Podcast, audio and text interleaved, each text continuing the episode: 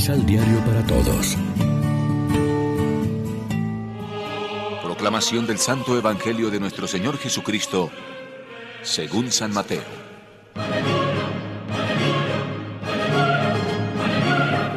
Jesús, al ver a toda esa muchedumbre, subió al monte. Allí se sentó y sus discípulos se le acercaron. Comenzó a hablar y les enseñaba así.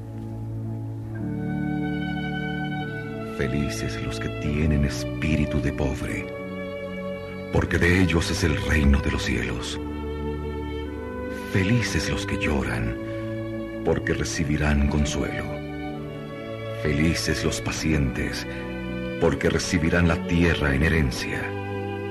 Felices los que tienen hambre y sed de justicia, porque serán saciados.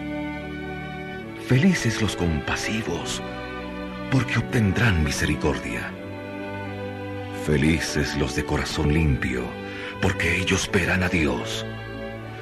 Felices los que trabajan por la paz, porque serán reconocidos como hijos de Dios.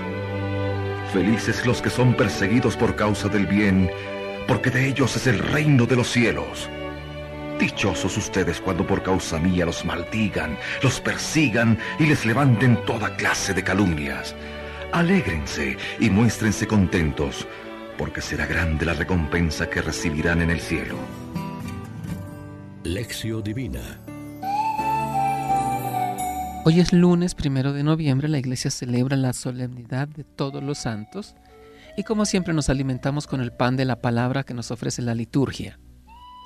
El Evangelio elegido para esta fiesta es el de las bienaventuranzas porque se consideran el mejor camino para llegar a esa felicidad definitiva del cielo, el camino que sin duda han seguido los santos de todos los tiempos. Dando inicio al Sermón de la Montaña, Jesús proclama unas sorprendentes bienaventuranzas. Llama felices a los pobres, a los que sufren, a los que lloran, a los que tienen hambre y sed de justicia, a los misericordiosos, los limpios de corazón, los que trabajan por la paz, los que son perseguidos por su fe. Estamos celebrando la fiesta de nuestros hermanos en un día muy especial, pero es que a lo largo de nuestra vida los tenemos muy presentes, igual que a los difuntos, a quienes mañana recordaremos de modo especial, pero a los que no olvidamos en otros muchos momentos de nuestra vida.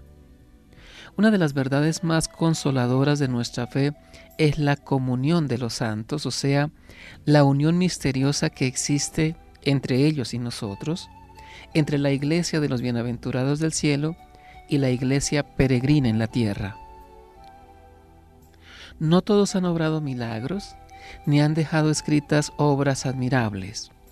Muchos se han santificado en la vida normal de cada día y ahora experimentan en plenitud la felicidad que Cristo prometió a los que le son fieles.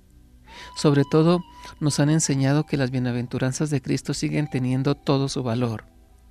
Es el camino que ellos han intentado seguir.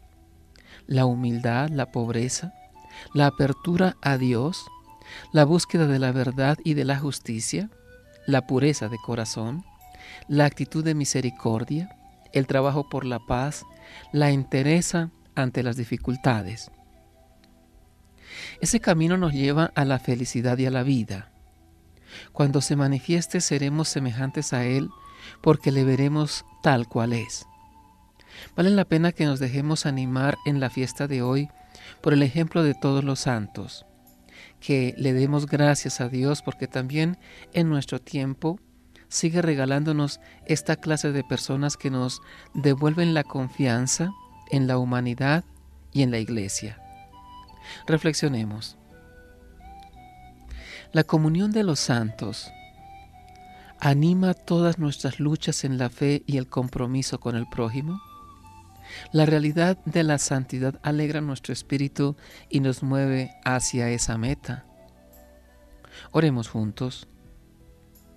Destruye nuestra soberbia, Señor, y haznos humildes obreros de tu reino, que trabajemos en la viña de la paz, que riegue los surcos de la honestidad y a los limpios de corazón les dé el abrazo eterno. Amén. María, Reina de los Apóstoles, ruega por nosotros.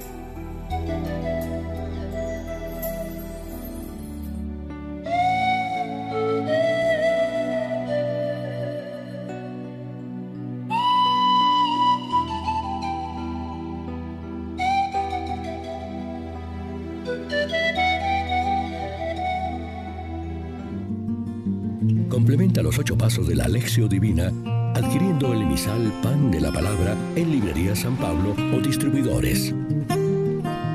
Más información www.sanpablo.co Pan de la Palabra.